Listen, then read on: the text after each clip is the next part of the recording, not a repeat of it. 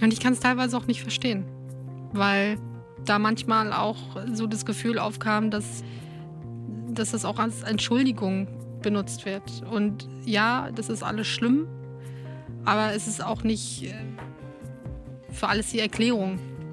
Hallo, herzlich willkommen zu Stahl aber herzlich, dem Psychotherapie-Podcast mit mir, Stefanie Stahl, Diplompsychologin und Psychotherapeutin. Heute kommt Katharina zu mir. Katharina hat sich vor ein paar Monaten aus Vernunft von ihrem ehemaligen Freund getrennt. Aber ihr Herz ist überhaupt nicht bei der Trennung dabei. Sie leidet noch ganz fürchterlich und hätte ihn am liebsten zurück. Zumindest diesen Menschen, den sie am Anfang der Beziehung kennengelernt hat.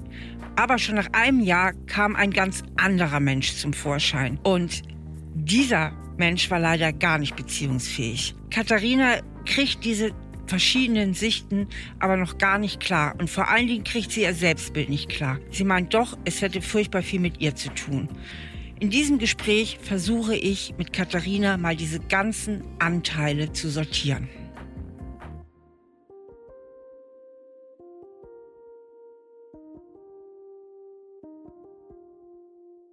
Hallo Katharina, schön, dass du da bist. Welches Thema hast du mitgebracht? Ja, vielen Dank, dass ich da sein darf. Auf jeden Fall, habe mich sehr gefreut.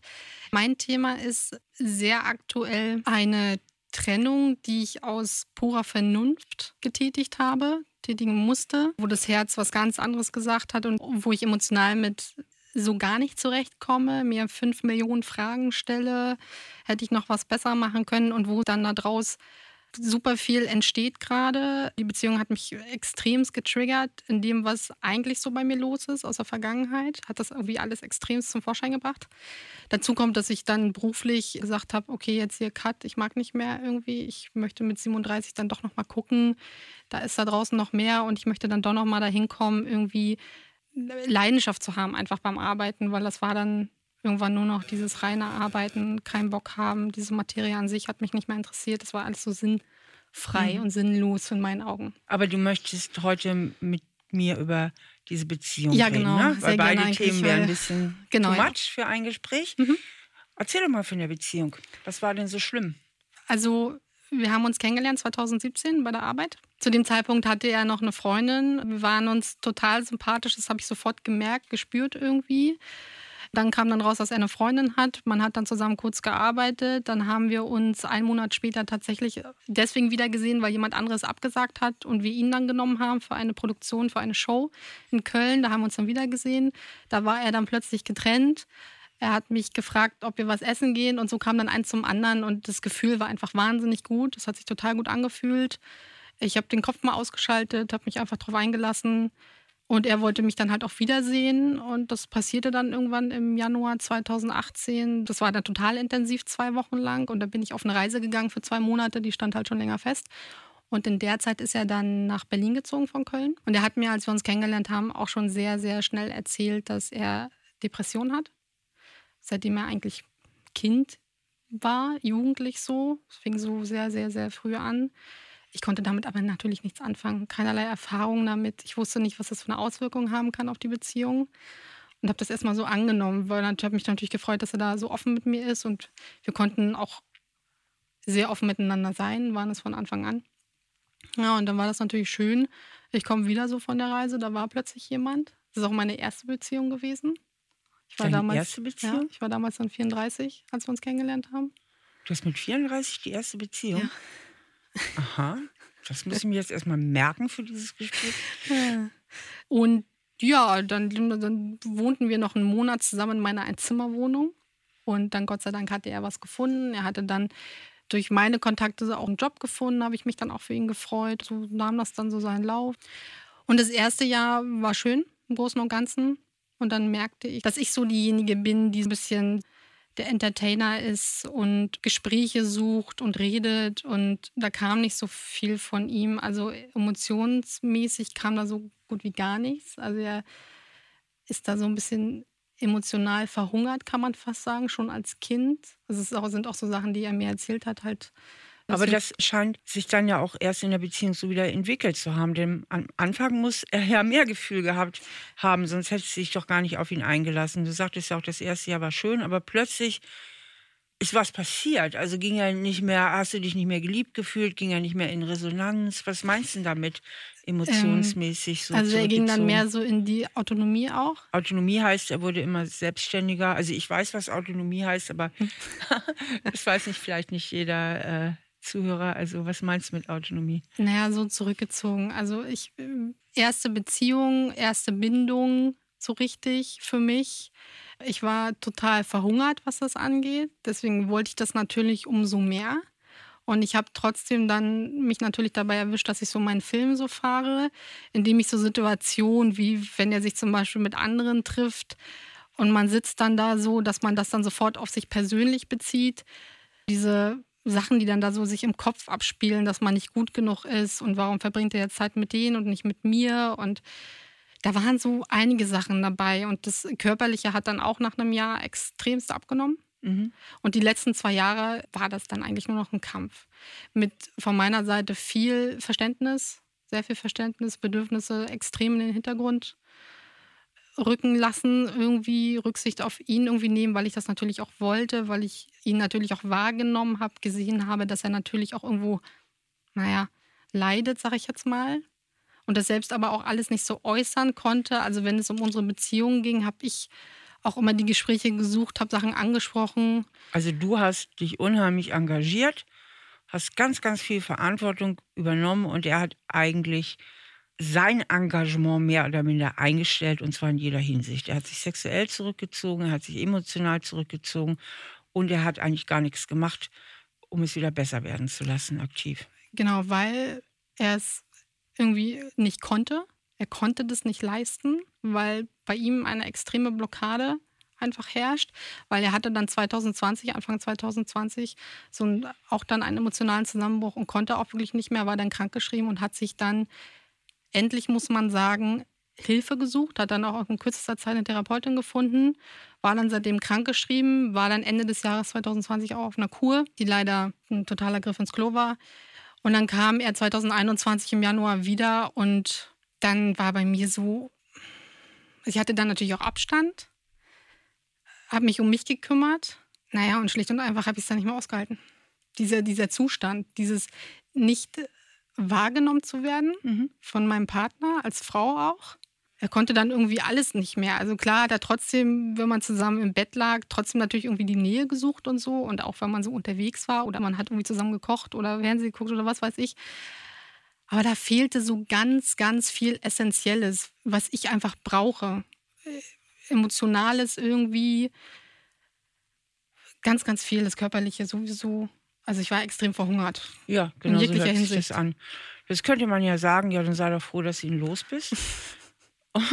Und warum bist du so traurig? Was macht dich denn so traurig? Was macht mich traurig? Also mich macht traurig, weil ich ihn unglaublich gern hatte. Er ein toller Mensch ist. Den, den du kennengelernt hattest. Ja. Ich eigentlich gerne die Zukunft mit ihm geplant hätte. Hm. Also es ist was ganz anderes passiert, als was du dir gewünscht und erwartet hättest. Also ja. du musst einen ganz großen Traum sausen lassen. Ja, dass ich irgendwie, irgendwie so getan und gemacht habe, irre viel Verständnis aufgebracht habe. Klar, da hat mich niemand drum gebeten, das habe ich aus freien Stücken getan. Aber ja auch irgendwie nur, weil die Hoffnung auch so riesig war. Auch natürlich dann durch die Therapie, die kam, dass da vielleicht irgendwas besser wird. Also du hast gekämpft und trotzdem verloren. Genau. Und dann kam natürlich auch dieses Gefühl von nicht gut genug zu sein. Was habe ich falsch gemacht? Mhm, du hast es auf dich Warum bezogen? will er mich nicht? Okay. Das Kannst du mal gerade in dich spüren, mal innehalten und in dich spüren, wie groß ist dieser Anteil, wo du es eigentlich zu dir nimmst, ne? wo du so das Gefühl hast, irgendwie, ich habe versagt. Na, der ist in dem Sinne irgendwie groß, weil dadurch, dass ich dass das, was ich mit mir rumschleppe, auch dazu geführt hat, dass es nicht sein durfte. Also wir haben uns ja gegenseitig abgestoßen, kann man ja fast sagen. Ich habe ihn ja dann auch gefragt, also ich habe ihn natürlich zu seinen vergangenen Beziehungen auch so ein bisschen befragt. Und natürlich jetzt mit dem Wissen jetzt weiß ich auch, warum die so verlaufen sind. Das ist halt ein Muster. Das ist im ersten Jahr oder ersten halben Jahr immer gut und dann geht es los. Dann lässt, ebbt es halt ganz langsam schleichend ab. Und dann sind es dann meistens die Frauen gewesen, die gesagt haben, nee, kann ich nicht mehr irgendwie. Mhm. Und jetzt ist er so an dem Punkt, klar, durch diese Therapie, er hat sich Hilfe gesucht, er hat jetzt auch, wir haben sporadisch Kontakt, was sicherlich auch nicht gut ist, aber gut. Er hat sich jetzt dafür entschieden, Tabletten zu nehmen, also Antidepressiva. Und wenn ich ihn jetzt erlebe, wenn ich mich jetzt mit ihm treffe, dann geht es ihm gut. Und das ist total absurd, dass ich das sage, aber das zu sehen und zu hören, dass es ihm ohne mich gut geht, dass er, er ist natürlich total damit beschäftigt, seinen Alltag zu bestreiten, weil das für ihn sehr, sehr schwer ist. Das, das ist auch nochmal ein Schlag wieder ins Gesicht. Weh. Ja. Genau. Das heißt, im Grunde nimmst du zu dir, dass er depressiv geworden ist in der Beziehung und damit machst du dich wahnsinnig traurig. Ja. Was glaubst du, wie viel Prozent deiner Trauer auf diesen Anteil geht, auf diese Selbstwertkränkung, die du daraus machst in deinem Kopf, also indem du es zu dir nimmst? Was glaubst du, wie viel Prozent macht allein dieser Anteil aus? 80 Prozent. 80 Prozent. Das heißt, umgekehrt ausgedrückt, wenn du daraus nicht so ein Selbstwertthema machen würdest, es nicht so sehr zu dir nehmen würdest, sondern bei ihm beließest. Er hat schwere Bindungsängste, er wird depressiv in Beziehungen. Also das bei ihm belassen würdest, dann wärst du 80 Prozent weniger traurig. Weiß ich nicht. Ehrlich gesagt. Kann sein. Also. Aber ich kann es ja irgendwie nicht bei ihm. Also ich weiß natürlich rational, dass ich daran, dass wir da irgendwie keine Chance hatten. Also eigentlich hat da ein anderer Mensch in seinem Leben gar keinen Platz, weil durch diese Therapie fängt er ja jetzt auch erst an zu gucken, wer er eigentlich ist und was er eigentlich will, was er vorher ja auch nie getan hat. Und irgendwie sehe ich dann diese Beziehung als diesen Auslöser, dass er endlich was für sein Leben tut. Und ich habe aber dadurch verloren. Also meinen Augen, ihn. Mhm ich würde trotzdem gern noch, weil das einen großen Teil ja. auch in deinem Gespräch einnimmt, dieses es zu dir rübernehmen. Hm. Na, also ich höre mehr aus dem Gespräch dieses ich habe nicht genügt und er hat mich hm. verlassen. Ich wurde zurückgestoßen, als ich habe wirklich auch ihn verloren. Das spielt sicherlich auch eine Rolle. Aber der Teil ist nicht unter deiner Kontrolle. Hm. Na, er ist weg, sage ich jetzt mal so. Den Teil hast du nicht innerhalb deiner Kontrolle. Ja. Was du aber innerhalb deiner Kontrolle hast oder bekommen könntest, ist der Teil, mit dem du dich auch super runterziehst, was habe ich falsch gemacht? Oder irgendwie dieses diffuse Gefühl, nicht genügt zu haben. Hm. Wie kommst du eigentlich darauf, dass es was mit dir zu tun hat? Oder dass er vielleicht nicht depressiv geworden wäre, wenn du anders gewesen wärst? Naja, ich habe dieses, ich fühle mich halt unglaublich schnell in vielen Lebenslagen, ob im beruflichen als im privaten, super schnell verantwortlich. Ich nehme mir viele Sachen sofort an und mache sie zu meinem und fühle mich dadurch irgendwie, also fühle mich deswegen verantwortlich, obwohl es gar nicht meine Sachen sind und mich auch niemand darum gebeten hat. Aber mhm. also das ist so ein Wunderpunkt, dass du, dass du dich eigentlich dafür verantwortlich fühlst, dass es jemand anders mit dir gut geht. Ja, und diese, diese Angst, niemandem eigentlich wichtig zu sein. Aha. Das ist auch ein ganz großer Punkt. Weil dadurch, ich hatte ja auch Sachen ange gesagt, also angeboten oder lass uns doch irgendwie paartherapiemäßig gucken, dass man vielleicht irgendwie Sachen an die Hand bekommt, wo wir vielleicht besser irgendwie damit mhm. umgehen können. Aber die Bereitschaft war halt, mhm. er konnte daraus, das halt nicht leisten. Daraus machst du in deiner Welt, das war ich ihm nicht wert. Genau. Ja? Und damit machst du dich mega traurig. Ja, kommen schon wieder die Tränchen. Oh Gott. Das ist ja vermutlich ein altes Thema von dir, oder? Ja. Magst du da ein bisschen was erzählen, woher das kommt? Also ich habe natürlich auch schon so ein bisschen was aufgearbeitet, bin also gerade dabei. Also es kommt, bin ich mir ziemlich sicher, aus der Kindheit, so von meinen Eltern. Ich habe so Erinnerungen wo ich das Gefühl bekommen habe, oft, dass ich nicht halt nicht gut genug bin. Mhm. Ob das jetzt wegen schulischer Leistung halt war, wo meine Mutter dann total wütend war. Ich weiß bis heute nicht, ob sie handgreiflich geworden ist, aber also verbale Erniedrigung fand auf jeden Fall statt. Mhm. Mein Vater habe ich immer nur als abwesend wahrgenommen, pessimistisch, ärgerlich. Ich habe viel Streit mitbekommen. Und habe dann auch mitbekommen natürlich, weil meine Mutter, die sind zusammen, seitdem die 14 sind. Das ist quasi die erste gewesen und bis, bis heute verheiratet. Und die hat sich irgendwie da auch so durchgekämpft und hat wahrscheinlich auch ihn irgendwann so genommen, wie er halt ist und hat ein bisschen sicherlich, also meinen Augen halt auch resigniert. Und das ist etwas, was mir so vorgelebt wurde, irgendwie, dass man ja so kämpfen muss und vieles aushalten muss, weil so eine Beziehung ist halt nun mal nicht einfach. Und, und jeder bringt so seins mit und man kann ja dann auch nicht immer gleich aufgeben. Und es war so die erste Beziehung und da war jemand, der hatte Interesse, der hat mir das signalisiert, der wollte mit mir zusammen sein. Das stand außer Frage für ihn. Und das war natürlich ein schönes Gefühl, weil ich kannte das Gefühl nicht. Ich habe das vorher noch nie erfahren, dass da quasi jemand wollte. Und das macht es äh, noch mal schwieriger, das loszulassen. Es fällt mir jetzt ultra schwer, mir das vorzustellen, weil du siehst ja super gut aus. da müssen ja die Männer normalerweise Schlange stehen. Also du redest ja gerade so, wie wenn du so ein ganz hässliches Entlein wärst und Gott sei Dank hat sich endlich mal eine erbarmt. Das kann ja nicht sein. Ich vermute, du bist immer davon gerannt, oder? Vielleicht auch mal. Aber das ist jetzt nicht so gewesen, dass da jemand irgendwie vor mir stand und mir auch gezeigt hat, dass er mich toll findet oder es mir gesagt hat. Das ist, muss ich ganz ehrlich sagen.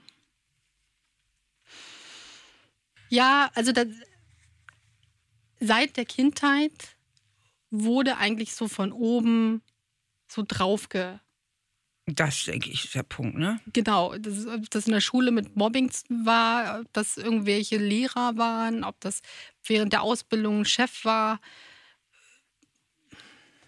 Also da ging dann die Mauer bei mir immer hoch, immer weiter hoch. Und ab einem bestimmten Punkt fing ich dann an, die wirklich dann so Jahr für Jahr einzureißen. Und trotzdem bin ich jetzt natürlich an diesem Punkt, ja, dass diese Beziehung, die wahrscheinlich sein sollte, das Leben hat sie mir vor die Füße geworfen um mir zu zeigen, ey, da musst du ran. Katharina bezieht ganz viel auf sich. Im Grunde genommen gibt sie sich selbst die Schuld, dass er sich so verhalten hat bzw. so depressiv geworden ist. Dieses Ich bin schuld oder ich genüge nicht, das ist eine alte Prägung von Katharina.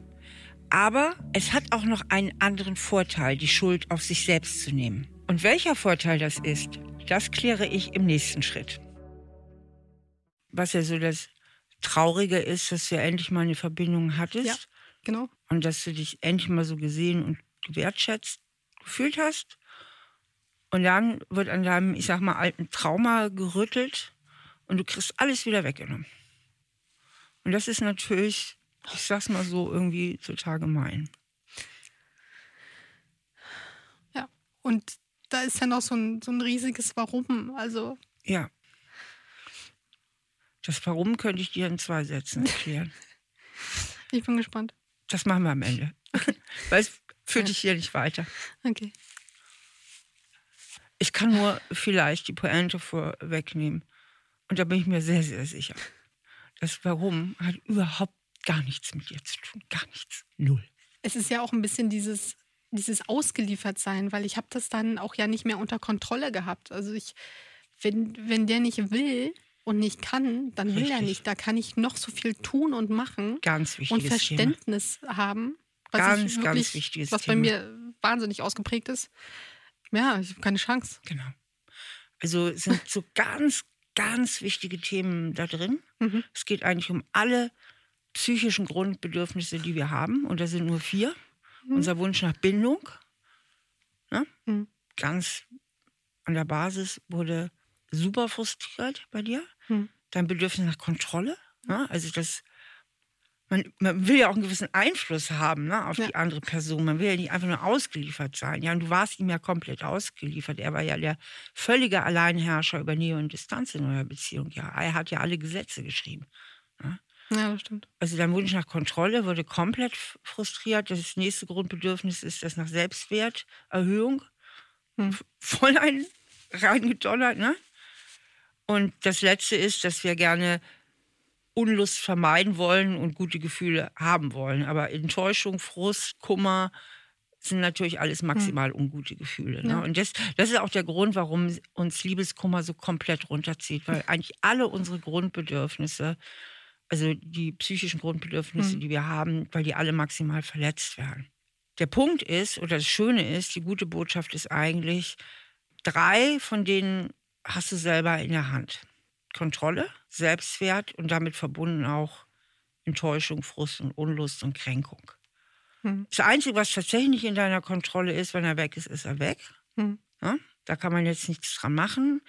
Aber auch da kann man sagen, gibt noch andere Mütter mit schönen Söhnen, wird wieder kommen. Ne? Also im Grunde, der Großteil deines ganzen Dramas findet natürlich nur in deinem Kopf statt. Und da müssen wir deswegen mal genau hingucken. Das hat ja jetzt schon 34 Jahre gedauert. Der wichtigste Punkt ist ja, oder ein ganz, ganz wichtiger Punkt ist ja, du hast eine Prägung mhm. und die sitzt tief in dir drin. Die geht irgendwie in die Richtung, ich bin nicht gut genug. Kannst du es mal mit deinen Worten ausdrücken? Was sind so deine tiefen Glaubenssätze? Ja, auf jeden Fall, ich bin nicht gut genug. Ähm, Reicht ja vielleicht schon. Ja. Der Rest ist ja oft, und wahrscheinlich auch, ich bin ausgeliefert, denn ich denke, du hattest als Kind auch keine Kontrolle über deine Mutter, ne?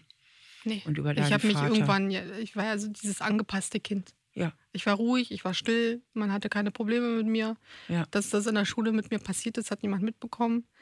Ich hatte auch nicht das Gefühl, dass ich mit irgendjemandem darüber reden kann, weil Emotionen in meiner Familie tatsächlich auch schwierig. Also du warst ganz schön allein. Die schleppen auch Zeugs mit sich rum Mhm. bis heute. Du hast eigentlich gelernt, dich erstmal nur auf dich selbst zu verlassen, es mit dir Ja, ja. klar zu machen. Du hast gelernt, ich genüge nicht oder ich bin auch nicht wert, dass man sich um mich kümmert. Du hast gelernt, irgendwas, ich darf mich nicht zumuten oder mit Gefühlen kann ja keiner umgehen. Ne? Also Genau, mich den anderen tatsächlich nicht äh, zuzumuten, auch wenn man so ne, unter Freunden dieses, man den Probleme erzählt und so, da, das mache ich tatsächlich nicht wirklich, weil ich andere nicht belasten möchte. Deswegen habe ich bei ihm auch irgendwann aufgehört, von mir zu erzählen, weil ich irgendwie äh, für mich wahrgenommen habe, es interessiert ihn sowieso nicht, da Mhm. kommt nichts irgendwie, da ist kein wirkliches, wahres Interesse an meinem Leben und an meiner Person. genau. Das ist das, was ich wahrgenommen habe halt. du hast eigentlich im Grunde wieder so ein bisschen das erlebt, was du als Kind auch schon erlebt hast. Ja. Ja, also es war eine Art von Wiederholung. Hm. Und wieder hast du um Kontrolle gekämpft. Wieder hast du wie als Kind darum gekämpft, es irgendwie gut genug zu machen und gut genug und verständnisvoll und alles zu geben, um doch noch Hm. ein Happy End zu bekommen. Ja. Also du hast eigentlich die Verantwortung dafür übernommen, 100 Prozent, dass er zufrieden mit dir ist. Beziehungsweise, dass du ihn in die Bindung bekommst. Hm. Ja, das ist so, das ist so krass, weil sie ja anfangs da war und dann plötzlich so schleichend passiert da dann was anderes irgendwie und man stellt die Beziehung in Frage, passt das eigentlich? Und trotzdem wollte ich irgendwie nicht aufgeben. Also ich habe das ja angesprochen, ich habe mich ja quasi getrennt und ich habe dann seine Erleichterung förmlich gespürt. Dann ist er auch total emotional zusammengebrochen als ich das dann mal gesehen habe, diesen emotionalen Zusammenbruch, bin ich sogar während dieses Gesprächs tatsächlich zurückgerudert. So in dem Sinne wieder, lass es doch versuchen, dies und das und jenes ungefähr. Aber der war halt einfach nur erleichtert. Also ich habe ihm quasi damit einen Gefallen getan, weil er selber hätte es nicht tun können. Wahrscheinlich aus Scham mir gegenüber. Das hat er mir zumindest auch gesagt. Weil ihm tat das natürlich auch alles unglaublich leid, dass er mir das irgendwie zufügt. Und dadurch, dass er diese Krankheit und tatsächlich auch diese, diese schizoide Seite, die er auch wohl hat, also es wurde halt diagnostiziert, das ist so gemein einfach irgendwie, so, so ungerecht irgendwie, dass es deswegen irgendwie nicht sein darf, kann. Mhm. Also Schizoid heißt ja, das sind ja Menschen, die extrem weit weg sind von ihren Gefühlen. Ja. Ganz, ganz weit weg Mhm. und eigentlich nur im Funktionsmodus unterwegs sind. Ne? Genau. Du erlebst ja diese totale Ohnmacht, du siehst dich dieser Krankheit gegenübergestellt, hast überhaupt keine Kontrolle. Und Mhm. was du dann ja versucht hast, die Kontrolle irgendwie wiederherzustellen, indem du genau das gemacht hast, was du eigentlich schon immer gemacht hast, indem du versucht hast, total richtig zu sein, alles richtig zu machen. Genau, ne? ja, Verständnis zu haben und, und Genau. zurückstecken und so. Kann natürlich auch nur dann funktionieren, wenn du die Verantwortung bei dir siehst. Mhm. Ich mache jetzt mal ein krasses Beispiel, Ja. um das nochmal richtig deutlich zu machen, was ich meine. wenn dein Freund keine Arme gehabt hätte, dann hättest du dich erwartet, dass er dich umarmt. Und du wärst auch nicht auf die Idee gekommen, darum zu kämpfen, dass er dich umarmt. Weil er hat ja keine Arme, kann ja, ja nicht gehen. So. Das heißt, die Verantwortung dafür, dass er dich nicht umarmen kann, hättest du richtigerweise bei ihm belassen. Keine Arme, keine Umarmung. Hm. Ne? Ja. Logisch, weil es so sichtbar ist. Ja. Weil es ja sichtbar ist. Aber ganz anders ist es ja jetzt mit psychischen Problemen. Hm. Die sind ja nicht so sichtbar. Und dann hast du ja das gemacht, was wir alle machen und alle kennen, sich zu fragen, was mache ich denn vielleicht falsch? Ne? Liegt es an mir? Ne? Hm. So. Nur dann kannst du eigentlich anfangen zu kämpfen. Hm. Weil wenn es 100% bei ihm liegt, ist jeder, also wenn es 100% wie keine Arme, ist jeder Kampf sinnlos. Ja. Verstehst du den Zusammenhang? Ja, ja, ist einleuchtend. Hm. Also auf dein Beispiel bezogen. Du hast nicht gesagt, ey, der Typ, der ist krass depressiv, ne? Hab mega Bindungsangst, richtig krasse Nummer, die ich hier gezogen habe, also nichts wie weg. Sondern, was hast du gemacht im Kopf? Erzähl uns das mal. Kannst du uns da mal reinnehmen? Ja, ich habe quasi so ihn entschuldigt mit der Krankheit, weil er ist ja nicht nur diese Krankheit, er ist ja auch noch der Mensch ohne die Krankheit und äh, sehr liebenswerter Mensch und den ich wahnsinnig mochte oder immer noch mag. Und der einfach ja ein toller Mensch ist irgendwie, mit dem ich Gemeinsamkeiten teilen kann, gute Zeit haben kann und. Ja, das ist die eine Seite. Die gute Seite, die er auch hat. Aber es gibt ja noch die Seite, wo du es zu dir rübergenommen hast. Ja. Und das wollte ich wissen. Wie hast du das gemacht? Du hast es vorhin schon angedeutet. Das ist ganz oft eigentlich schon formuliert. Dass ich mich der Situation angepasst habe? Oder? Ja, dass du immer das Gefühl hattest, ich genüge nicht. Hm. Du hast nicht gesagt, er ist Psycho, sondern du hast ganz viel gedacht und gefühlt, ich genüge nicht. Ja, weil, weil ich wahrscheinlich auch nicht wahrhaben wollte, dass wenn, ist ja wie wenn jemand ja, ein gebrochenes Bein hat, der kann halt einfach nicht. Wenn da die Psyche halt irgendwie angeknackst ist, ja, dann kann er halt nicht. Und dafür kann er ja irgendwie auch nichts. Dass es natürlich nicht die Entschuldigung für alles ist, aber es ist schwer zu begreifen. Was versteht man unter Schizoidie? Schizoidie ist eine sehr frühe Bindungsstörung. Menschen, die später eine schizoide Störung oder auch eine schizoide Persönlichkeitsstörung entwickeln, wurden in ihrer Kindheit, in ihrer frühen Kindheit, in den ersten zwei Lebensjahren mindestens, sehr stark vernachlässigt. Das heißt, die haben ganz, ganz früh gelernt, sich im letzten nur auf sich selbst verlassen zu können und sie haben zum Teil auch gewisse Gefühle gar nicht richtig ausgeprägt. Wir lernen nämlich Gefühle, indem immer wieder dieselben Hormone ausgeschüttet werden. Also, wenn die Mama und der Papa sich dem Kind immer wieder feinfühlig und liebevoll zuwenden, dann schüttet das Gehirn dieses Kindes immer wieder Oxytocin aus. Und Oxytocin ist das Bindungs- und Kuschelhormon. Wenn dieses Oxytocin jedoch zu wenig ausgeschüttet wird in diesen ersten Lebensjahren, dann spurt sich das gar nicht so ein im Gehirn und dieses Gefühl nach Nähe, dieser Wunsch nach Nähe, Nähe, aber auch die Angst vom Verlassenwerden spuren sich gar nicht so ein, weil das Kind ganz früh lernt, diese ganzen Gefühle zu blockieren, weil das Kind diese Einspurung einfach nicht als Prägung erfahren hat und auch früh gelernt hat, Verlustschmerz dadurch abzuwenden, indem gewisse Wünsche und Gefühle ganz früh blockiert werden. Menschen, die eine schizoide Problematik haben, können bestenfalls in der ersten Phase einer Beziehung Nähewünsche verspüren und ein gewisses Angezogensein. Sobald die Beziehung aber wirklich verbindlicher wird, kommt dieses ganze alte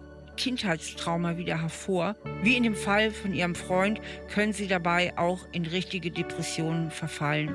Die Depression ist natürlich ein ganz altes Gefühl, nämlich das Gefühl, was sie auch schon als Kind erlebt haben, dass Bindung was ganz Desolates ist, was ganz Einsames und ganz viel mit Ausgeliefertsein zu tun hat.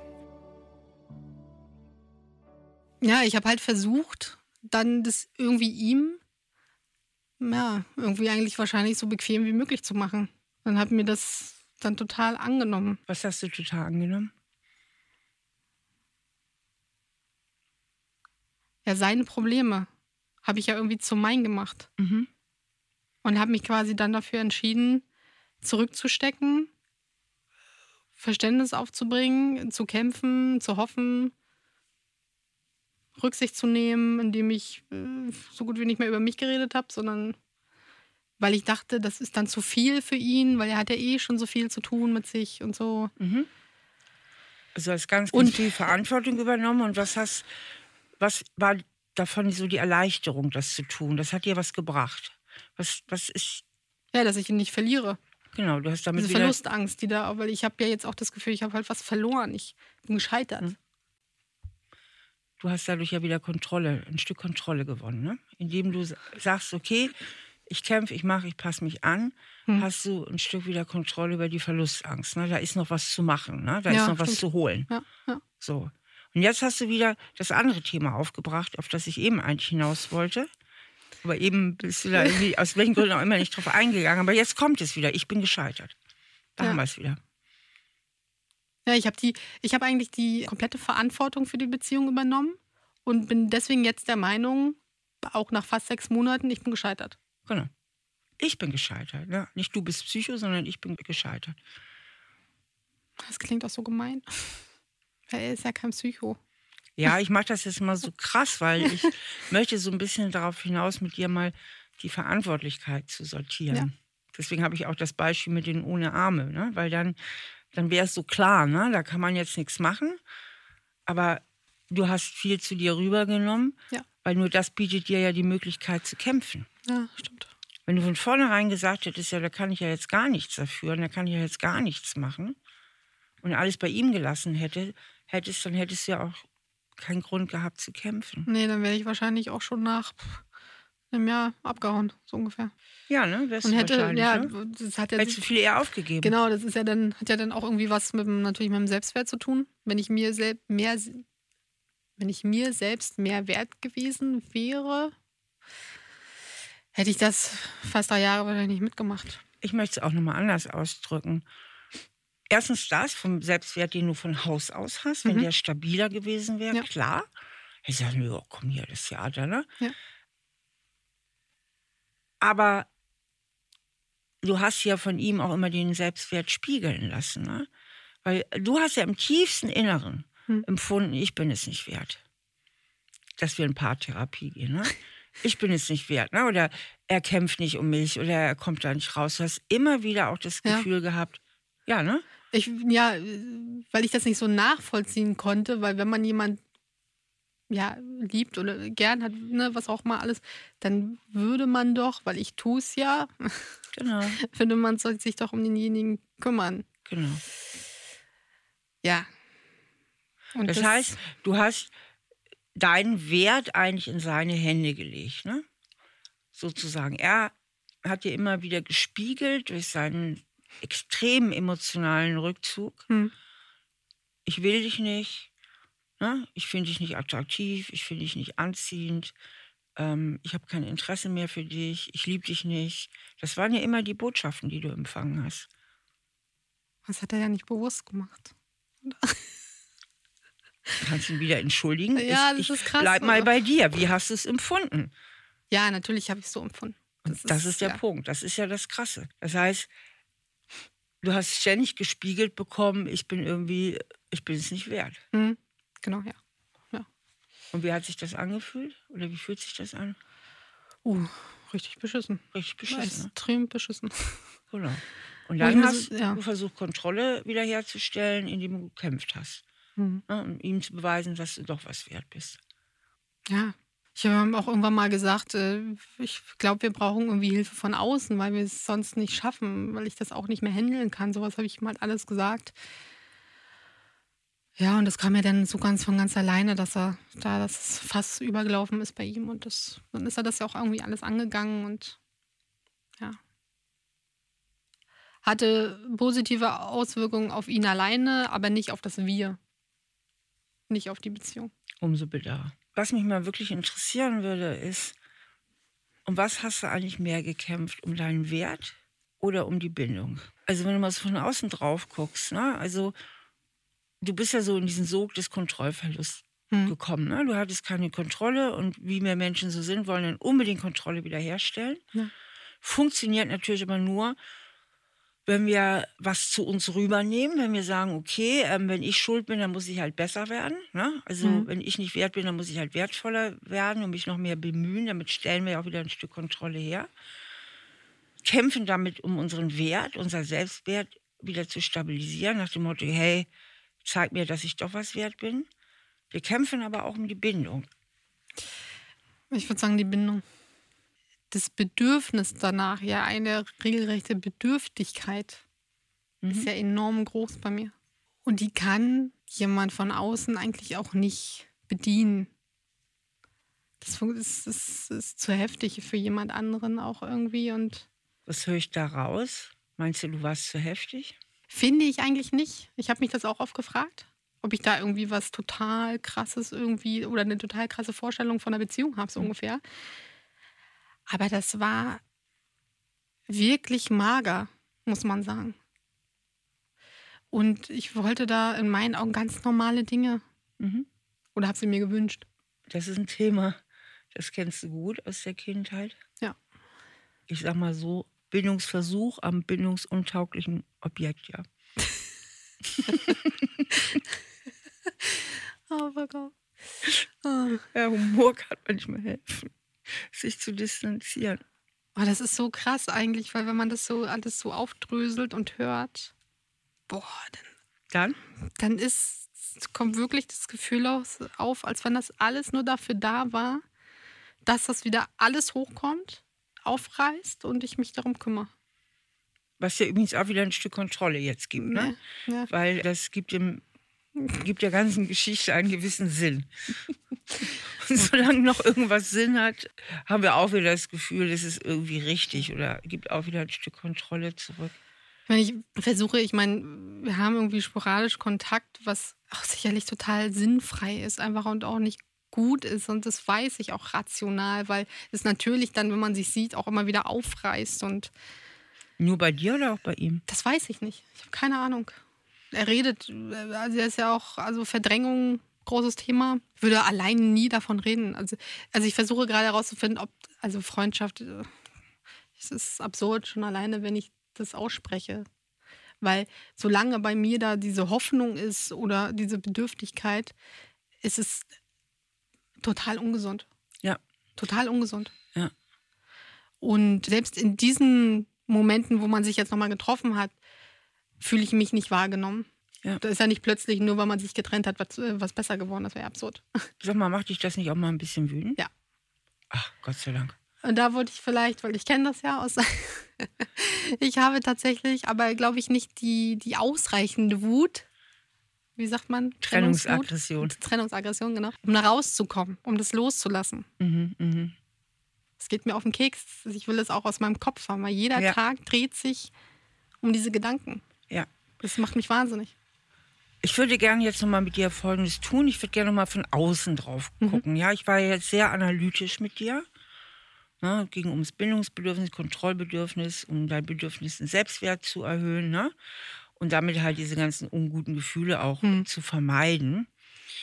Warum mache ich das? Ich, ich glaube, ich will mit dir darauf hinaus oder dir so ein bisschen mitgeben, dass du eigentlich viel mehr Handlungsmöglichkeiten hast, als du denkst. Hm. Weil ganz, ganz viel bei dir im Kopf stattfindet und wir ganz viel von Projektionen sprechen indirekt. Ja.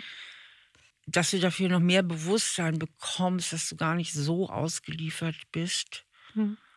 wie du dich im Moment fühlst. Und du hast jetzt sehr viel von innen heraus erzählt. Das heißt, du warst sehr verbunden mit deinen Gefühlen, du mhm. hast geweint, du warst in deiner Geschichte drin. Ja. Und jetzt würde ich ganz gerne mal so einen bewussten Perspektivenwechsel mit dir vornehmen, indem du jetzt wirklich mal mehr in den Kopf reingehst. Das ist nicht so leicht, also mal mhm. so richtig in die Beobachterposition okay. und mal so ganz, ich sag mal, eiskalt analytisch mal von außen drauf guckst hm. und mir mal sagst, was du von außen wahrnimmst, wenn du diesen Fall zu analysieren hättest. Naja, das ist ja, also, wenn ich von außen drauf gucke, dann ist es, das da, dann ist da ein absolutes Ungleichgewicht gewesen. Was war da mit dir? Oder um es mal ganz aus der Distanz zu betrachten, was war da mit dieser Frau? Ja. Ne, was, was war da mit der? Was ist mit der denn da passiert? Kannst du die mal ein bisschen analysieren? Ja, die hat sich in dem ganzen total verloren, indem sie halt unbedingt wollte, sich über eine Bindung gefreut hat. Anfangs dachte, dass es eine verlässliche Bindung ist und dann feststellen musste, dass es das nicht ist. Sich das auch nicht eingestehen wollte. Aha, warum wollte sie sich das nicht eingestehen? Warum hat, da hat sie sich also was schön geredet? Ja, wahrscheinlich, dann habe ich lieber das bisschen als gar nichts. Das ja, genau. Mit so nicht eingestehen heißt ja auch, ich kann in der Bindung bleiben. Ne? Wenn ich mir ja, das genau. eingestehe, genau. müsste ich mich ja trennen. Ja, genau, genau. Mhm. Und ich habe oft darüber nachgedacht, auf jeden Fall, das zu tun. Ja, also wenn ich jetzt eine, eine Freundin wäre von dieser Frau, dann ja. hätte ich natürlich gesagt, bitte geh in dich, das tut dir nicht gut, das ist kontraproduktiv einfach und total toxisch. Ja. Als Freundin würdest du sagen, dass die Frau da verantwortlich ist oder Schuld hat, in dem Sinne, dass er sich abgewendet hat? Nee, weil die Freundin würde mir sagen, dass ich ein toller Mensch bin und dass es natürlich nicht an mir liegt. Das, das hat nichts mit mir zu tun. Das, ist, das sind seine Dinger, die er da am Laufen hat. Kannst du diese Erkenntnis mal so innerlich gerade in dir verankern? Also die auch jetzt wirklich mal fühlen, mal ganz kurz? Das ist schwer. Also da hakt's. Vielleicht spielt da auch so ein bisschen auch ein bisschen Mitleid mit rein. Für Weil wen? ich fühle mich, äh, ich hab, wenn ich da mich so reindenke, dann fühle ich mich auch so ein bisschen schlecht. Dass ich, mh, hm, wie soll ich das erklären? Ähm, weil der kann ja nichts dafür, dass er so ist, wie er ist. So geprägt ist. Und wenn ich den jetzt verlasse, das ist ja auch ziemlich gemein. Dann lasse ich ihn im Stich? Ja, ja, ja, ja. Wo kommt das jetzt her? Verantwortungsbewusstsein. Also ich neige ja dazu, mir Sachen, mich Sachen anzunehmen, mit denen ich eigentlich nichts zu tun habe oder die ich nicht bewältigen kann oder die ich nicht lösen kann. Warum nimmt die Katharina die Verantwortung so sehr zu sich? Das bietet ihr sozusagen mehrere Vorteile. Der Hauptvorteil ist, wenn sie verantwortlich ist, dann liegt es auch in ihrer Macht, etwas zu verändern. Wenn sie das Gefühl hat, ich genüge nicht, dann liegt es in ihrer Hand, sich so zu benehmen und so zu sein, dass sie eben doch genügt. Das heißt, indem sie die Verantwortung zu sich nimmt, gibt sie ihrem Bindungswunsch und der Hoffnung Raum, es könnte doch noch was werden. Würde sie sich hingegen eingestehen, da ist ja gar nichts zu machen, er allein ist da in der Verantwortung, dann müsste sie ja auch die Ohnmacht aushalten, die mit diesem Eingeständnis einhergeht. Denn dann kann sie ja wirklich nichts machen. Und das wäre der absolute Kontrollverlust. Kontrolle ist ja immer die Maßnahme, um Sicherheit herzustellen wenn uns etwas Angst macht, wenn irgendeine Situation uns völlig aus den Händen gerät, wenn irgendetwas passiert, was gar nicht so verläuft, wie wir es gerne hätten und wie wir es erwarten würden, dann sind wir unheimlich bemüht, die Situation bzw. den anderen Menschen unter Kontrolle zu bekommen, um wieder Sicherheit zu bekommen und das Schicksal irgendwie noch dahin zu lenken, wo wir es gerne hätten. Okay, jetzt geh nochmal in die Beobachterposition ja. und guck nochmal von außen drauf, auf das, was du ihm gesagt hast. Ich lasse ihn dann im Stich, wenn ich wirklich loslasse und wirklich ihm sein Zeug zurückgebe. Frau Richterin, stell dir vor, du wärst eine Richterin und würdest den Falls beurteilen. Lässt die Angeklagte den anderen im Stich, wenn sie sich abwendet? Ist sie verantwortlich für seine Depression? Nein, natürlich nicht. Weil das, ich bin ja nicht verantwortlich für sein Leben. Kannst du das nochmal klar für dich kriegen? Also ich bin verantwortlich für mein Leben. Mhm. Ich muss für mich selbst einstehen und er ist verantwortlich für sein Leben. Das kann ich nicht für ihn regeln und erledigen und, und, und leben. Das muss er schon alleine machen. Ich merke, da kommt so ein bisschen Wut auf oder so ein bisschen Schwung. Und ich kann es teilweise auch nicht verstehen, weil da manchmal auch so das Gefühl aufkam, dass, dass das auch als Entschuldigung benutzt wird. Und ja, das ist alles schlimm, aber es ist auch nicht äh, für alles die Erklärung. Und du meinst passiv-aggressiv? Ja, und äh, er hat in vielen Situationen auch nicht die Verantwortung übernommen. Er hat eigentlich gar nicht die Verantwortung übernommen. Zero. Null. Kannst du es nochmal klar kriegen? ja, du lachst, aber es ist wichtig. Er hat sich eigentlich in diesem Leben hat es sich bequem gemacht, hat nicht die Verantwortung für die Beziehung, äh, also Mitverantwortung äh, übernommen. Kannst du ihm nochmal die volle Verantwortung für das, was seine Verantwortung ist, für deinem inneren Auge jetzt mal wirklich zurückgeben? Sein ganzes Paket, was zu ihm gehört. Innerlich so einmal so das ganze Zeug, Verantwortung für dein inneren Auge einfach ihm zurückgibst, ihm wirklich vor die Tür stellst. Was wirklich zu ihm gehört. Der Teil, mhm. der zu ihm gehört an Verantwortung, ihm wirklich vor deinem inneren Auge nochmal ihm vor die Tür stellst. Das kann ein bisschen verschwommen sein. Ne? Du hast ja ganz, ganz viel jetzt analysiert und mhm. sagst, das gehört eigentlich alles zu ihm. Ja. Und ich wollte es einfach nur nochmal verankern. Dann stellst du dir einfach bildlich vor, du lässt es jetzt auch bei ihm. Mhm. Mehr nicht. Ja. Okay? Okay.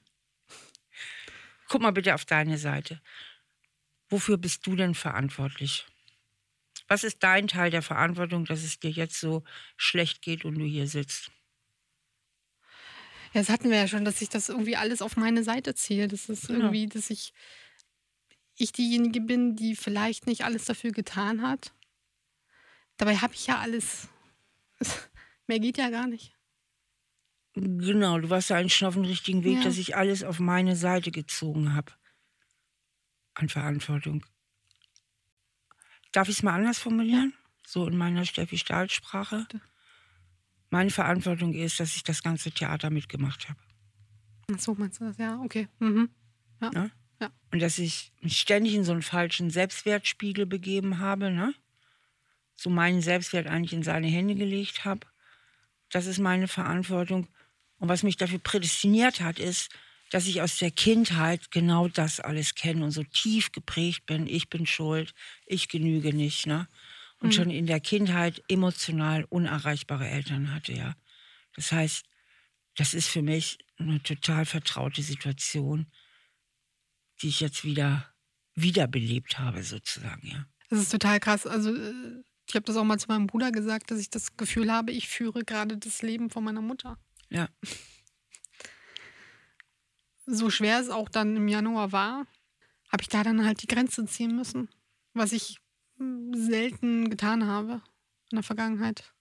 Wie findest du das jetzt so, dass du es gemacht hast? Einerseits stark, andererseits ist es unfassbar traurig, weil der Verlust halt da ist. Der Verlust der Illusion. Ja, der Vorstellung davon, wie es hätte sein können. Genau. Ja. Der Verlust der Hoffnung und der Illusion. Hm. Und an der Illusion hältst du ja immer noch fest, gell? Ja, genau, das ist das, wo ich so ein bisschen scheiter, tatsächlich. An der Illusion, ne? Ja. Er hat zu mir zum Beispiel gesagt, so danach dann, er wird nie wieder eine Beziehung führen, weil er das nicht kann, diesen Druck, diese Verantwortung einer Beziehung und so. Und das zu hören ist halt irgendwie total krass und hat mich auch wütend gemacht, weil ich habe mir dann in dem Moment gedacht, ja, wieso hast du denn das nicht beendet, wenn es also schwer war? Wieso haben wir diese ganzen Gespräche geführt. Weil er dafür ja Verantwortung Wieso bist du nicht in die Verantwortung gegangen? Hätte er ja, das ist ja, was er nicht macht und nicht ja. kann. Und dann so einen Spruch zu bringen, irgendwie. Und zieh dich mal wo, schön warm an.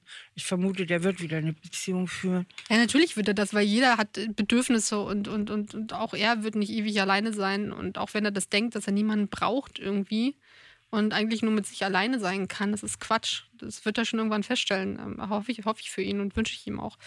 Aber das war für mich so ein Schlag ins Gesicht, weil dann dagegen stand, ich habe getan, gemacht, mhm. gekämpft. Mhm. Und jetzt kommt da so ein Spruch irgendwie und eigentlich habe ich ihn ja erlöst, indem ich die Trennung wollte. Super ätzend. Jetzt kommt noch ein bisschen mehr Wut auf, merke ich gerade. Ja. Das ist genau die, die du eigentlich brauchst, die Trennungsaggression. Ich würde gerne noch mal bei der Illusion bleiben. Hm. Wenn du ihn jetzt wirklich mal als volle Person wahrnimmst und nicht immer dieses Kuckucksuhrbild machst. Ne? Also bei der hm. Kuckucksuhr mal zeigt er sein sonniges Gesicht, dann ja. dreht er sich rum und dann kommt die depressive, die schwer depressive, bindungsgestörte Seite raus. Wenn du ihn mal als Ganzes ins Bild nimmst, hm. ist das wirklich der Mann, mit dem du eine Beziehung führen möchtest? Hatte ein bisschen Angst vor der Frage.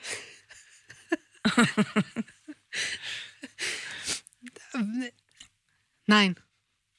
Weil das, was ich mir für mich wünsche, fand nicht statt. Größtenteils. Krankheit hin oder her, aber Mitgefühl zu zeigen, empathisch zu sein. Das ist seine jemand, Krankheit, genau. Ja, das nicht zu sein, das alles, was ich quasi im Überfluss bin. Und was ich, ich meine, klar, ich gebe ja nicht, um was zu bekommen. Spalte das nicht so auf mit der Krankheit, ist mein Tipp. Okay. Du redest von seiner Krankheit, wie wenn er einen Pickel am Arsch hätte, weißt Und den kann man entfernen. Ja. Ne? Und dann ist der Popo wieder zauberhaft schön. Aber was er hat, das ist auch er.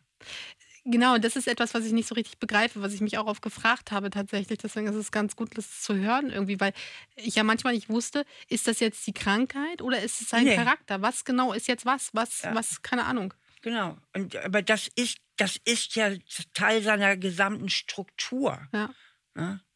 So, das kannst du nicht entfernen wie so, so ein Krebsgespür. Wenn nee. du Glück hast, kommt keine Metastasen, sondern das durchdringt ihn, das ist seine Struktur. Und mhm. deswegen mhm. ist es wichtig, dass du ihn ins ganze Bild nimmst, okay. weil sonst hältst du an dieser Illusion fest. Ja. Und solange die Illusion hast, stellst du eine innere Bindung her.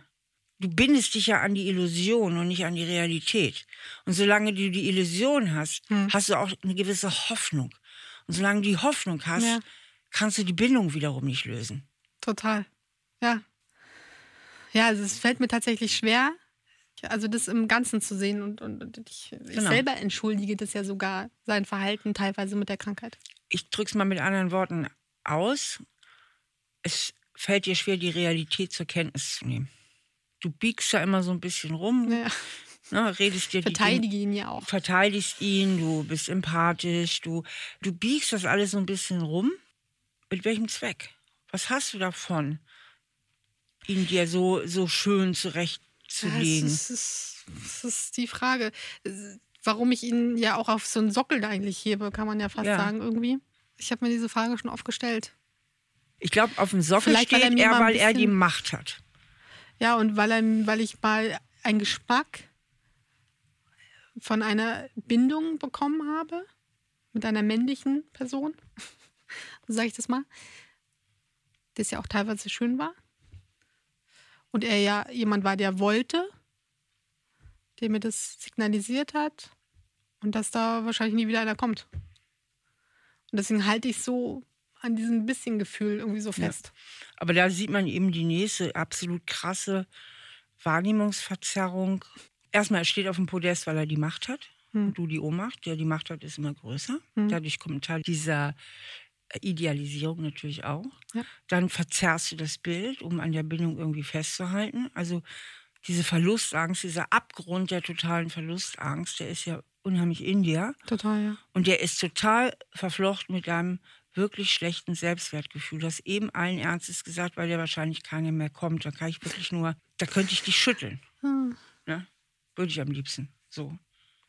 Aber das findet ja alles nur in deinem Kopf statt. Also in dem Moment, wo du anfängst aufzuwachen und mal deinen Wert zu erkennen und deine Attraktivität zu erkennen und alles zu erkennen, ähm, dann wird morgen die Welt für dich eine andere sein. Ne? Ja. Aber auch da könnte man weiterführen, fragen. Aber ich würde gern, ich glaube, es war ein sehr dichtes Gespräch, oder? Kommt mir so vor. Ja. Die weiterführende Frage wäre dann, die kannst du aber mit nach Hause nehmen, was habe ich davon, an meinem niedrigen Selbstwert festzuhalten? Äh, ja, tatsächlich ähm, sabotiere ich mich ja selbst so ein bisschen, weil dadurch gehe ich ja auch nicht raus. Ah. Und lasse zu und. Ah, okay. Und weil äh, Angst vor Ablehnung. Genau. Dann nehmen wir das jetzt noch als letztes mit ins Paket und dann glaube ich, hast du zu Hause mal ganz viel nachzudenken. Also du hältst an einem niedrigen Selbstwert fest, weil er dich damit in der Vermeidung hält. Also ja, du, du lebst ja ganz stark in der Vermeidung. Du vermeidest ganz viele Situationen, in denen du verletzt werden könntest, ja. Mhm. So. Deswegen hast ja. du dich wahrscheinlich auf 34 Jahre nicht gebunden. Ne? Aber und wenn du jetzt sagen würdest, hey, ich bin ja doch eine coole Socke und im Übrigen sehe ich scheißgeil aus und mit diesem Selbstwert da rausgehen würdest, dann käme sofort die Angst, oh, was ist, wenn ich dann auf die Schnauze fliege? Also beschütz dich. dass du am niedrigen Selbstwert festhältst, ist ein Selbstschutz. Ja, weil ich äh, irgendwie so denke, dass ich nicht den nötigen Background habe, irgendwie nicht die nötige Erfahrung. Spielt ist auch eine Rolle, die im Beruflichen so ein bisschen hm? sich immer wieder mitträgt und so. Genau, also das ist so deine Sicherheitszone, der niedrige Selbstwert. Das ist das Leben, in dem du dich auskennst. Hm. Genau. Das, das würde ich unbedingt auch mit nach Hause nehmen und ja. daran weiterarbeiten. Wir kriegen heute nicht alles gelöst. Schade. Aber mich würde mal interessieren, was du jetzt für dich so mitnimmst aus dem Gespräch und wie es dir jetzt geht. Wie geht's mir? Ähm, das, was du gesagt hast, was ich begreifen muss, ist wirklich ihn als Ganzes zu sehen und das nicht immer so zu, zu trennen und zu entschuldigen und so weiter und so fort. Das ist ein ganz wichtiger Punkt, den ich mir irgendwie täglich vor Augen führen muss. Und dass ich halt auch ruhig wütend sein kann. Auf so einiges, was diese Unbedingt. Beziehung betrifft, diese ehemalige Beziehung. Genau. Und dass du deinen Selbstwert hoffentlich entkoppelst von seinem Verhalten. Ja.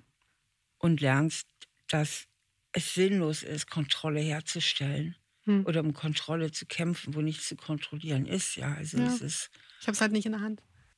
Und es lohnt sich auch noch nicht mal. Denn sobald du ein realistisches Bild von ihm hast, hm. wirst du ihn als Mann nicht haben wollen. Du willst die Illusion von ihm, aber nicht das, was er ist. Also geht es eigentlich gar nicht um ihn. Es geht überhaupt nicht um ihn. Das ist eine Kinoweinland, Leinwand oh, in deinem Leben, eine reine Projektionsfläche. Geht nur um dich. Was ist krass, sich das dann einzugestehen. Das ist auch. Aber auch erlösend. Hm. Da muss ich halt hinkommen. Weil das sind ja immerhin ja, drei Jahre meines Lebens. Ja, aber das ist manchmal wie mit einer schlechten Aktie. Es lohnt sich auch nicht immer weiter festzuhalten, wenn es immer weiter runter in den Keller geht. Das ist ne? richtig, ja. Absolut. Mhm. Ich glaube, dieser große Wunsch nach Bindung genau. Genau. schwebt. Genau. Und da ist noch ganz, ganz viel Heilung mit ja. deinem inneren Kind mit dem, was früher war, was mit deinen Eltern war. Das, da liegen ja unheimlich viele Themen so unterwegs. Aber die sind ganz eng miteinander verknüpft. Die haben alle, ne? also insofern ist es auch wieder überschaubar. Das hat alles miteinander zu tun. Und wenn du da jetzt dran bleibst und dir äh, auch nochmal weiterhin professionelle Hilfe vielleicht suchst und mit diesem Weg nicht so alleine gehen musst, mhm. dann wirst du das auf jeden Fall auflösen können. Und dann das gebe ich dir heute schriftlich mit drei Durchschlägen, wirst du auch nochmal ganz glücklich werden, ja. Aber du musst diese Themen auflösen, ja. sonst bist du einfach, läufst du Gefahr, immer wieder Bildungsversuche am untauglichen Objekt zu unternehmen, ja. ja, tatsächlich bin ich diese Schritte, die du gerade aufgezählt hast, auch schon gegangen. Das Buch liegt auch schon zu Hause. Zu guter Letzt, ich hatte dir irgendwann unterwegs gesagt, am Ende des Gesprächs mhm. kann ich dir doch mal sagen, ne, weil du sagst so immer, wer ist jetzt schuld? Also der hat eine ganz, ganz schwere Bindungsstörung. Ne? Der wird richtig depressiv und er hat ja auch die Diagnose bekommen, Schizoid. Schizoid sind Menschen, die wirklich ein sehr frühes Trauma haben, ne? eine ganz krasse Bindungsstörung und oft durch die frühe, frühe Traumatisierung auch gar nicht diese Gefühle so verfügbar haben mhm. überhaupt, dieser Wunsch nach Nähe und so weiter. Ja, das können die kurz spüren und dann ja. überwältigt sie aber wieder die ganze Trostlosigkeit und die ganze Bindungslosigkeit ihrer Kindheit. Du warst genauso auch für ihn eine Projektionsfläche und es ist ihm ja auch immer wieder passiert in Beziehungen. Ja. Du kannst das ganze Thema bei ihm belassen, was zu ihm gehört, aber die Themen, die zu dir gehören, dass du dich an sowas abarbeitest, dass du so viele Selbstzweifel hast, die gehören zu dir und an denen darfst du natürlich weiterarbeiten. Okay? Ja. Gut, danke dir. Vielen Dank was das Gespräch mit Katharina, finde ich, sehr schön gezeigt hat, dass es in unglücklichen Beziehungen oft gar nicht wirklich um den anderen geht. Zumindest nicht um den anderen, wie er wirklich ist, sondern eigentlich nur um die Projektion unserer eigenen Sehnsüchte, unserer eigenen Wünsche und unserer tiefen Bedürfnisse was wirklich dabei helfen kann, das alles mal ein bisschen genauer zu sortieren und wirklich zu erkennen, worum geht es mir wirklich? Geht es mir vielleicht nur um mich, meine Wünsche und Bedürfnisse oder geht es mir um den anderen, beziehungsweise ist der andere überhaupt in der Lage, mir diese Bedürfnisse ansatzweise auch nur zu erfüllen? Was dabei hilft, ist eben dieser Perspektivwechsel. Und deswegen habe ich den mit Katharina in dieser Sitzung auch sehr geübt. Dieser Perspektivwechsel, den kann man auch immer wieder für sich alleine zu Hause vornehmen, wenn irgendeine Situation, irgendeine Beziehung wirklich verfahren ist, dass man mal ganz von außen drauf guckt und sich überlegt, wenn ich jetzt mein eigener Coach wäre, was würde ich mir denn raten? Ich freue mich, dass ihr dabei wart bei dieser Folge. Und wenn ihr auch Lust habt, mal mit mir persönlich zu sprechen, dann schreibt mir doch eine E-Mail an stahlaberherzlich at randomhouse.de. Und natürlich würde ich mich auch über eine Bewertung des Podcasts freuen. Die könnt ihr vornehmen auf Apple Podcast. Das ist für mich ein tolles Feedback. Ich gucke mir die Bewertungen gerne an und dann kann ich sehen, was euch gefällt und was ich auch noch verbessern könnte. Nächstes Mal spreche ich mit Sarah. Sie ist alleinerziehende Mutter und wurde von ihrem Ex-Partner mit der Erziehung der gemeinsamen Tochter komplett im Stich gelassen. Sarah kämpft nach wie vor mit einer großen Traurigkeit und Wut ihrem Ex-Partner gegenüber und schafft es nicht, diese abzulegen. Eine sehr emotionale emotionale Sitzung, bei der ich ihr hoffentlich helfen konnte. Also, dann bis zum nächsten Mal. Eure Steffi Stahl. Stahl aber herzlich, der Psychotherapie-Podcast mit Stefanie Stahl.